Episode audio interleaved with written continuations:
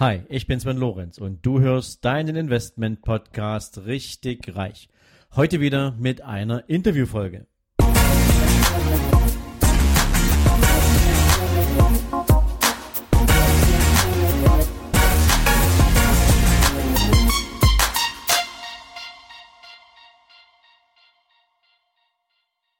Herzlich willkommen zum zweiten Teil meines Interviews mit Daniel Garofoli, dem erfolgreichsten Luxusimmobilienmakler in Dubai. Ich wünsche dir jetzt weiterhin eine spannende halbe Stunde und bis später. Ciao, ciao.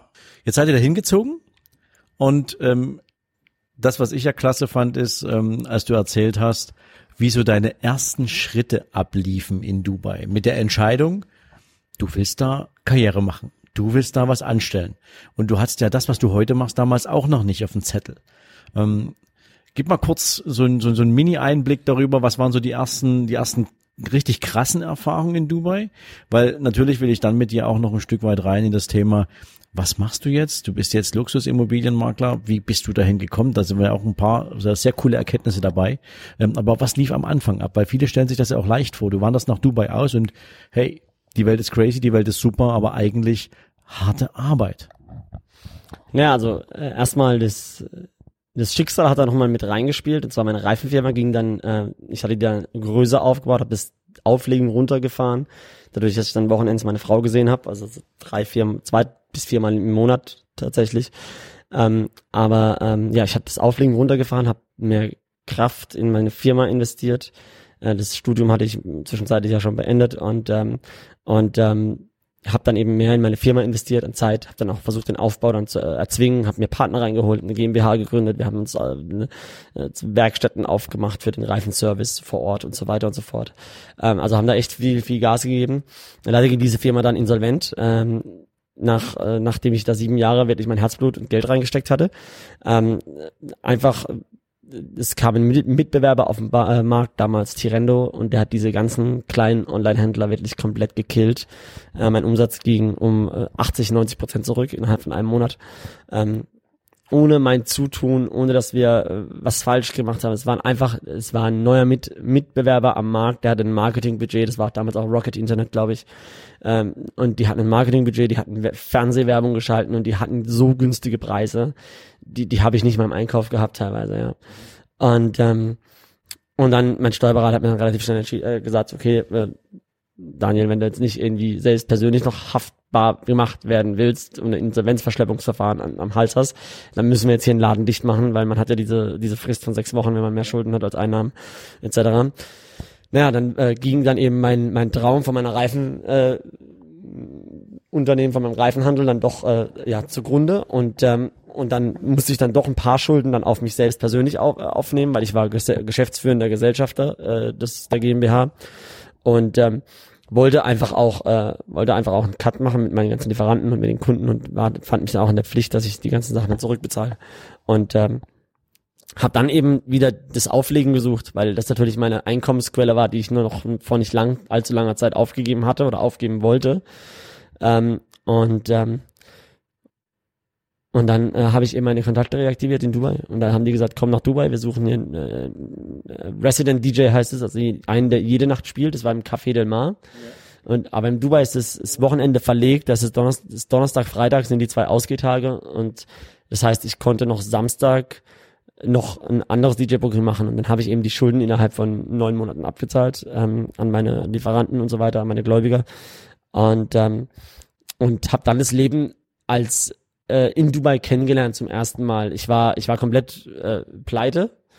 Ähm, aber ich, äh, ich habe trotzdem den Lebensstil da mitbekommen und wie die Leute da ticken, weil jeder ist, äh, ja, ist, ist eine ganz andere, ein ganz anderes wirtschaftliches Umfeld wie wie hier. Die Leute haben ein, eine ganz andere Idee, ein ganz anderes Wertesystem ähm, und eine ganz andere Attitüde zum zum Geschäfte machen, zum Business machen. Es ist da eher, es es gibt kaum einen, der nicht selbstständig ist und äh, jeder hat was am Laufen und das hat mich fasziniert. Jeder war auch erfolgreich. Ja, das, war, das, war, das waren keine Leute, die jetzt nur äh, angeben wollten, die eine, die eine Show abgezogen wollten, wollten, die ein Rental, äh, die ein äh, Rent Rolls Royce hatten oder irgendwas gar nicht.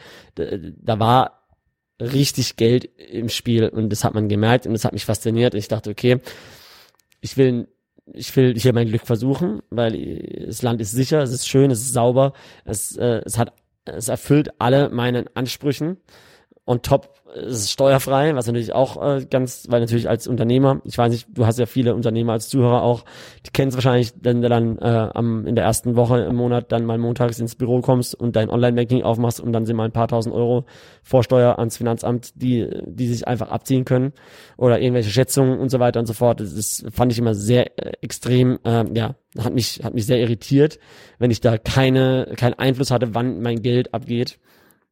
Und äh, ja, das sind eben so Sachen, die die hast du dann in Dubai nicht. Äh, ich habe es auch gerade erklärt, ein bisschen den Tausch von Freiheit. Natürlich habe ich ein bisschen weniger persönliche Freiheiten, dadurch, dass Dubai eben doch krasser reguliert ist.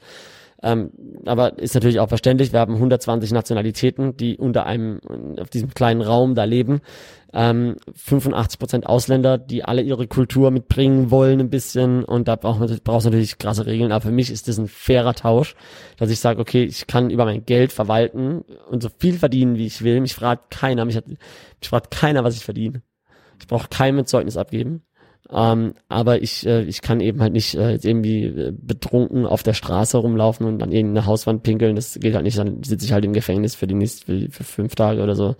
Äh, das, das ist halt einfach so. Und für mich ist der Deal okay. Ich weiß, viele Leute äh, haben da was dagegen, aber das muss eben jeder für sich entscheiden. Ich, ich, ich kann damit sehr, sehr gut leben sogar. Ähm, und ähm, naja, und dann war ich eben in Dubai und dann habe ich eben auch festgestellt, dass meine Frau da relativ einfach hinkommen kann. Und zwar brauchen wir einfach nur einen Job besorgen, was dann auch äh, in einem Fingerschnitt ging weil ich war immer so ein kleiner Netzwerker. Und ähm, und äh, ja, dann haben wir angefangen in Dubai zu leben, erstmal mit Hilfe von Freunden, erstmal ein, kleine, ein kleines Zimmer gemietet in einem Apartment und dann äh, nach einer Weile habe ich dann habe ich äh, ja versucht ein bisschen Jobs anzufangen. Und dann kam eben ein Freund auf mich zu und, und sagte, ja, äh, wie wär's denn mit Immobilien? Das weil ich hatte ich hatte bei einer Marketingfirma dann angefangen, haben die meine Kommission nicht bezahlt und so weiter und so fort. Und äh, und dann hatte mein Kumpel dann eben gesagt, ja, versuch doch mal Immobilien. Habe ich gemeint, okay, kann ich machen. Es ist natürlich der Markt ist da, ja. Ich bin Verkäufer, äh, verkaufen ist ja egal, was du verkaufst, ja, ob du Socken verkaufst oder äh, Superjachten für 100 Millionen äh, Euro. Am Ende des Tages sind Verkäufer und Verkäufer, ja. Nur du musst halt deine Passion finden. Ich habe leider keine Passion für Superjachten und auch leider keine Passion für Socken. Ähm, aber mich interessieren Luxusimmobilien am Strand. Und ich habe äh, ich habe das damals aber noch nicht gewusst. Ähm, der Knackpunkt kam dann, ähm, wo wir schon in Dubai waren und äh, ich dann noch aufgelegt hatte zu dem Zeitpunkt, ähm, hatte dann DJ-Booking in Deutschland und bin dann zurückgeflogen und ähm, ah, warte, ich hatte ja noch Vorstellungsgespräche davor und hatte dann Absagen bekommen. Das war direkt vor diesem DJ-Booking. Ich hatte mich dann drum gekümmert, dachte, oh, Immobilienmakler kannst du dir vorstellen, gibt ja schöne Gebäude hier. Das ist bestimmt ein cooler Lifestyle, kann man bestimmt auch gute Kommissionen machen. Habe ich mir äh, Interviews organisiert, Vorstellungsgespräche und da habe ich dann äh, drei Absagen kassiert äh, von drei Unternehmen, die, wo ich hin wollte. Ähm, einfach aus dem Grund, weil ich keine Erfahrung hatte. Und äh, dann auf dem Weg äh, zu meinem DJ-Booking zurück, ich war dann zwischenzeitlich in Deutschland auf einem Booking, ähm, hatte ich eben, äh, ja, war ich in der Gulf Air von Frankfurt nach Bahrain und ähm, und da kam diese eine Serie, weil ich schaue keine Filme, ich habe keine Aufmerksamkeitsspanne für den ganzen Film. Ich bin viel zu, viel zu hyped und ich muss immer irgendwas machen. Ähm, und deshalb schaue ich nur Serien an. Und auch meistens nur was Lustiges, nichts Schweres, immer nur Family Guy oder was, was Lustiges. Und dann habe ich gesehen, Million Dollar Listing. Und ich, es, es war mir kein Begriff, Million Dollar Listing New York. Und ich mache diese Serie an und gesehen, okay, 22 Minuten, das kannst du dir anschauen. Ähm, und dann kamen da drei Typen Mitte, Mitte 30, Anfang 30, ähm, in geilen Anzügen mit geilen Autos, die geile Immobilien verkaufen. Und plötzlich äh, hat sich für mich eine Welt aufgetan. Ich habe diese drei Folgen, die es da eben äh, im Angebot gab von diesem äh, System, von diesem äh, Flugsystem, ich habe mir die alle drei Folgen angeschaut. Ich habe nach Hause gehabt, mir alle Folgen runtergeladen, habe hab alles, äh, hab alles nachgeforscht über die Jungs, über diese, über diese Serie, über Immobilien, wie verkaufen die, was machen die. Und ab dann hatte ich praktisch die Vision vor meinen Augen, wie wie ich das machen werde. Und ab dann war für mich klar, ich will es genauso machen wie diese Jungs. Die machen das die verkaufen High-End-Luxus, die sind trotzdem, bringen die Witz und Spaß mit rein. Ähm, es wird angenommen von diesen, von den Käufern und Verkäufern, denen ihre Käufer und Verkäufer waren alle Milliardäre. Ähm, und es ist, ja, ich, ich war einfach wie, äh, ist wie wenn du, wie wenn du einem, einem kleinen Kind zum ersten Mal irgendwie so ein, so ein Zuckerstück gibst, dann hast du so ein Sugar Rush. Ich war komplett, ich war wie auf, ich war, ange, angestochen, wie sagt man? Angefixt. Angefixt, genau. Ja, und dann habe ich mir eine Immobilienfirma gesucht, die mich äh, angestellt hat. Das war dann eine pakistanische, Bangladeschi Firma, wo dann alle mit Tüchern um den Körper rumgelaufen sind und Arabisch gesprochen haben und gebetet haben während der Arbeit. Und, äh, und dann kam jeden Mittag der große Reistopf, wo dann alle mit den Händen rausgegessen haben mit dem Chicken Biryani. Und äh, ich saß dann da mit meinem H&M-Anzug. ja, und äh, ich habe ja bei Null wieder angefangen äh, und, äh, dachte, okay, jetzt Rock'n'Roll. Und ab da war ich die Person, die ich heute bin. Ähm, natürlich in XXS. Ähm, und jetzt äh, und jetzt im Prinzip habe ich es nach vier Jahren fast auf, auf einem Level geschafft, wo ich wo ich wo ich da sagen kann, jetzt gehst du raus, jetzt teilst du deine Erfahrung, jetzt ähm, jetzt habe ich mein Geschäft so aufgebaut, wie ich es mir vorgestellt hatte. Ich verdiene sehr gutes Geld. Meine Kunden sind alle aus einem aus dem Top 1%, ja, königliche Familien von der ganzen Welt, äh, Fußballspieler, Formel 1 Fahrer, äh, Showbusiness, ähm, ja, die kommen inzwischen auf mich zu. Ich habe ich hab einen, einen gute Social Media Account, äh, wo ich auch ein bisschen eine Welle mache und äh, und im Prinzip am Ende des Tages, wenn es um High-End Luxusimmobilien geht, wenn der Käufer jetzt äh, nicht, äh, nicht jetzt direkt an mich findet, aus welchen Gründen auch immer, wird der andere Agent am Ende doch am Ende meiner Leitung rauskommen, weil ich, weil ich so viel Arbeit in mein, in mein Geschäft reinstecke, dass, äh, dass, ja, dass ich fast alle guten Listings in Dubai habe. Ja, und ähm, das ist ja nicht aber mal einfach so gekommen, dieses, dieses, dass du, dass du all die Listings hast. Ich meine, du verkaufst ähm, Immobilien im zwei- und dreistelligen Millionenbereich. Beste Lage am Strand, irgendwie ähm, 900 Quadratmeter Luxusapartment mit Privatstrand und allem, was dazugehört. Ähm, was für Skills gehören dazu, um überhaupt erstmal den ersten Kunden zu akquirieren. Also es ist ja nicht so, du beschließt, ab heute verkaufe ich Luxusimmobilien und plötzlich bist du da irgendwie der gesuchte, der gesuchte Dealer am Markt, sondern da gehört ja noch ein bisschen mehr dazu, äh, wahrscheinlich ein bisschen mehr Biss als alle anderen. Wie viel, wie viel Immobilienmakler gibt's? Mehr als 5000 ne? in, in, in Dubai? 7000 äh, Immobilienmakler in Dubai bei gerade mal 9 Millionen Einwohnern. Das ist ähm, Ach so, 9 Millionen VAA, genau, 3 Millionen in Dubai und, und 7000 Makler. Ganz ehrlich, ähm, das ist ein, das ist ein Verhältnis, da, da will ja jeder ein Stück vom Kuchen abkriegen. Und du hast jetzt gesagt, du gehst nur an die Sahnetorte ran. So, also, was musst du mitbringen? Was musst du machen, damit überhaupt die Aufmerksamkeit in diesem Bereich auf dich fällt? Weil du ja ehrlich gesagt auch noch nicht mal eine Ausbildung hast als Immobilienmakler. Was hast du gemacht? Na, also erstmal, du hast, du hast schon äh, sehr richtig gesagt, keiner wartet auf dich. Ähm, in dem Geschäft sowieso nicht, weil da ist, ist ein großer Kuchen und wenn du die großen Stückchen abhaben willst, dann, dann musst du dich hinten anstellen am Anfang. Ähm, am Ende des Tages, ähm, ich wusste, dass ich nur in diesem Feld erfolgreich sein kann, weil der Rest hat mich nicht wirklich interessiert. Ich, ich kann kein Reihenhaus verkaufen aus einer Überzeugung heraus. Ähm, ich kann auch keine Investments äh, verkaufen aus einer Überzeugung heraus und dann und dann mit mit Kunden drei vier Monate äh, rumrangeleien, wo sie jetzt noch ein halbes Prozent mehr Return on Investment bekommen, interessiert mich nicht. Du musst, also ich oder jeder, auch die Zuhörer, äh, man wird nur richtig gut, wenn man was macht, wofür man brennt. Und ich habe gewusst, es gibt so viele tolle Immobilien. Ich wusste nicht, wie viele es gibt, wo ich angefangen habe. Aber ich wusste, es wird, äh, es wird der Bereich sein. Und ziemlich schnell bin ich dann auch zur größten oder zur einzigen Luxusimmobilienfirma in Dubai gekommen. Es ist ein ganz, ganz kleines Team von zehn super erfahrenen Agenten, die teilweise 10, 12, 15 Jahre schon in Dubai sind. Äh, alles Selfmade-Millionäre an, an Kommission verdient, die haben sich einen Lebensstil aufgebaut, dass das äh, ich habe die Leute gesehen, also das ist noch eine Story, wie ich dazu gekommen bin. Ich war bei dieser pakistanischen Firma und ähm, und hab äh, ich, ich spreche jeden Menschen an.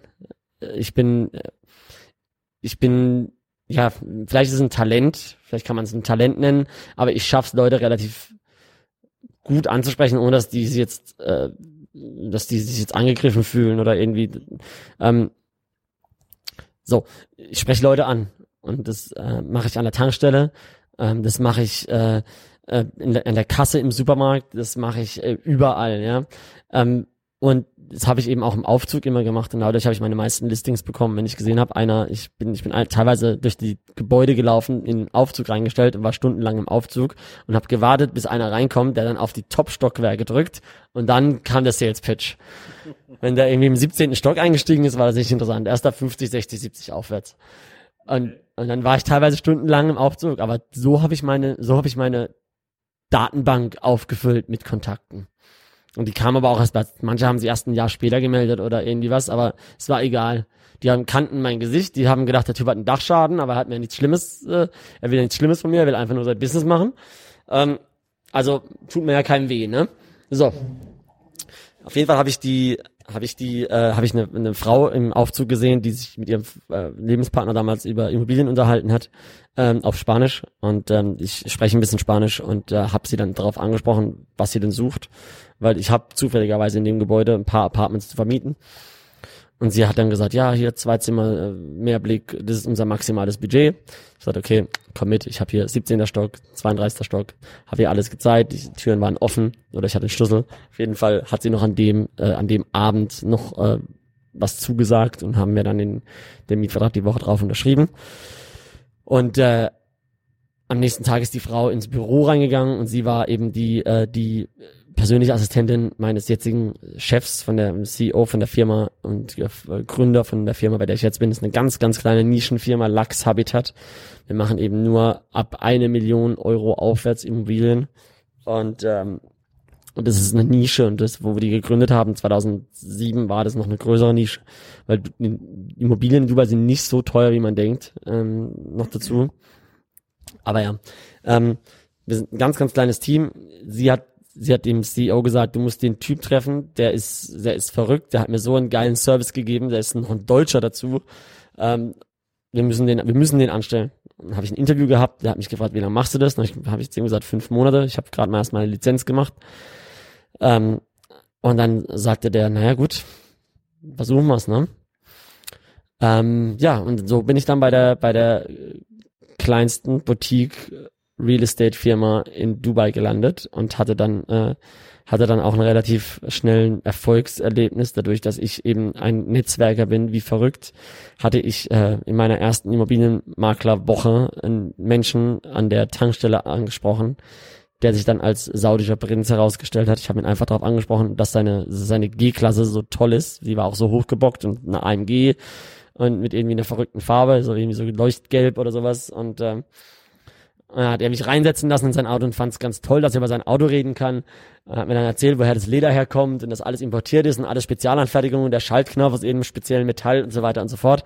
Auf jeden Fall am Ende, nach fünf Minuten, habe ich dir meine Businesskarten in die Hand gedrückt, haben gesagt, ich bin Immobilienmakler, wenn du irgendwas brauchst, kaufen, verkaufen, ich bin hier. Und ähm, und er hat mich dann tatsächlich äh, kontaktiert, zwei Monate später.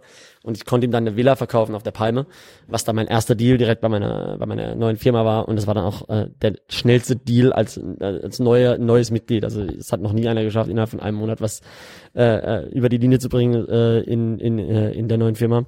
Und äh, das war dann schon mein erstes Erfolgserlebnis. Da hatte ich dann schon mal ein Statement gesetzt, äh, was auf die Leute zukommt. Und äh, ja, vier Jahre später, jetzt bin ich der äh, Top-Produzent an Kommissionen in meiner Firma. Ähm, und äh, ja, es ist, ist sehr, sehr spannend, was gerade alles passiert. Auch jetzt mit, mit dem Event mit Dick Kräuter, dass ich jetzt auf deinem Podcast noch sein darf, ist, äh, ist alles sehr, sehr spannend. Ja, liebe Leute, ähm, ich könnte jetzt noch eine Stunde zuhören. Das Witzige ist ja, ich habe ja schon seinen Vortrag sozusagen gerade erst gehört gehabt, aber ihr seht, ähm, es ist eine Menge drin und was mir diese Geschichte wieder mal sagt, ist, ähm, es geht nie darum, was andere dir geben können, sondern was du anderen geben kannst und was du für eine Idee entwickeln kannst, auch in einem Markt, der komplett übersättigt ist. Ich werde ja auch immer gefragt, Mensch Sven, ähm, du bist aus der Bank ausgestiegen und hast dich jetzt dafür entschieden, die Millionäre zu betreuen. Ja, du musst oben anfangen. Wenn ich sage, ich hätte jetzt ein bisschen Zeit zu verteilen, irgendwie zehn Stunden am Tag, zwölf Stunden am Tag, dann könnte ich diese Zeit natürlich auch mit vielen, vielen einzelnen Terminen verbringen aber ich hätte dann nicht mehr die Freiheit, über meine Zeit entscheiden zu können. Und wenn ich weiß, dass ich natürlich eine hohe Qualität abliefere, dann kann ich mir natürlich auch erlauben, eine Entscheidung zu treffen, mit welchen Kunden, aus welchem Netzwerk heraus möchte ich mich eben abgeben. Ja, das ist jetzt auch keine Frage von Arroganz oder Attitüde, sondern es ist einfach ein Thema, von, wie überzeugt bin ich von dem, was ich kann und wie überzeugt bin ich davon, dass ich mit dem, was ich habe und kann, erfolgreich sein kann. Und Daniel ist für mich gerade so ein wunderbares Beispiel, was ich euch unbedingt präsentieren wollte, weil ein, ein, ein junger Kerl macht sich einfach aus bestimmten privaten Erlebnissen heraus, nach einer Insolvenz mit einer Firma, ja, nach einer, ich sag's mal, nicht funktionierenden Eingliederung in Deutschland, ja, wo das Auswärtige Amt sagt, fällt aus, ähm, aus so einer Situation heraus macht er sich auf den Weg nach Dubai und zieht dort eben wirklich Vollgas durch. Und das zeigt mir einmal mehr, wenn du willst, wenn du es wirklich willst, dann kannst du es packen. Daniel, ich sag ganz, ganz herzlich Dankeschön, dass du in meinem Podcast warst. Ähm, du bist mein Gast, ich gebe dir gern das letzte Wort und insofern, ja, mal sehen, was du noch zu sagen hast. Ja, also vielen, vielen lieben Dank, lieber Sven. War äh, wirklich äh, ja eine Freude, auch äh, nochmal dir die Story nochmal persönlich zu erzählen. Ähm, ja, ich, ich glaube, es ist einfach, ich weiß nicht, ob du auch Verkäufer in deinem Podcast hast, ganz bestimmt. Ähm, ich glaube, dass jeder, jeder Verkäufer auch sich immer wieder be bewusst sein sollte, dass er eigentlich in seiner eigenen Macht hat, sein Leben von einem Tag, also wirklich wortwörtlich, du kannst dein Leben an einem Tag verändern. An jedem Tag hast du die Chance, äh, durch einen Kunden mehr, durch einen Anruf mehr, durch eine Stunde im Büro mehr, durch einen Service mehr. Du musst dich einfach nur, äh, ich, ich, das kommt ja auch nicht von ungefähr. Alle meine KPIs sind immer höher gewesen wie allen von allen anderen Kollegen und äh, ich habe da auch viel viel Sachen einstecken müssen, bis bis ich äh, jetzt eben diesen Status jetzt eben erhalten habe und ähm, ja, es ist halt einfach so. Und es ist genauso wie du die Entscheidung getroffen hast, nur noch dich um Millionäre zu kümmern, äh, habe ich eben auch genau gesagt, ich will auch nur ganz oben ansetzen. Ich habe in diesem einen Buch mal gelesen, ähm, A-Leute umgeben sich mit A-Leuten. Und inzwischen, ähm, ich bin, sagen wir mal, wenn, wenn, wenn wir jetzt, äh, wenn wir Fische sind, ja, in einem Aquarium und wir wollen ins nach oben, müssen diese Anstrengung schaffen, ins nächstgrößere Aquarium zu springen. Ähm, das ist eine, das ist eine Anstrengung, das, das, das erfordert sehr viel von einem. Aber äh, den Weg, den man da geht und die Reife, die man da nimmt, diese geistige Reife und die Entwicklungskurve, äh, die, die sich teilweise jetzt wie bei mir auch die letzten drei Jahre hat sich nicht bewegt. Ich habe ich hab gehasselt, ich habe gearbeitet, ich habe Gas gegeben. Finanziell hat sich zwar äh, gleich, es hat sich weiterentwickelt, ja, kleine Schritte. Aber jetzt bis die Bombe geplatzt ist, hat jetzt auch vier Jahre ge gedauert. Ähm, aber jetzt steigt die so hart an, äh, dass ich jetzt auf einem Dirk Kräuter Event sprechen darf, äh, dass ich jetzt mit dir ein Interview führen darf. Viele andere Sachen, die noch äh, auf dem Weg sind, Dokumentation auch aus deutschem Fernsehen, äh, äh, so Sachen. Äh, es ist schon, es ist schon sehr, sehr krass. Also nochmal ganz, ganz liebes Dankeschön, Daniel, für dein Hiersein. Ich werde natürlich alles verlinken, was zu dir führt. Ähm, du hast ja gesagt, deine Social-Media-Kanäle sind ein Teil deiner Marketing-Story. Ähm, vielleicht bleibt ihr auch ein bisschen mit am Ball und guckt euch mal Daniel an, wie er sich so auf Social Media präsentiert. Und zwar kannst du das ja für jedes andere Business auch umsetzen. Die Frage ist nur, wie zeigst du dich? Und wenn ich was noch von dir mitgenommen habe, auch, auch aus deinem Vortrag, war das das Thema ähm, Social Media ist super cool, aber konzentriere dich nicht so sehr auf Social, sondern mehr auf Media. Ähm, sei präsent, präsentiere nicht nur das Essen, was du isst, präsentiere nicht nur irgendwie die Partys, die du feierst, präsentiere dein Business. Präsentiere deine Erfolge, präsentiere die Menschen, mit denen du dich im Erfolgsbereich umgibst und das strahlt natürlich auch ab auf deine Umgebung und so hast du eine gute Gelegenheit, natürlich auch so den, das Umfeld zu verändern, in dem du dich bewegst. Das war jetzt doch, doch nochmal von mir das letzte Wort, war gar nicht so geplant, aber ähm, ich wünsche euch jetzt natürlich einen sensationellen Start in diesen Tag. Ich hoffe, ihr konntet eine Menge spannende Sachen mitnehmen und vielen, vielen Dank fürs Zuhören. In diesem Sinne, haut rein. Bis dann. Ciao.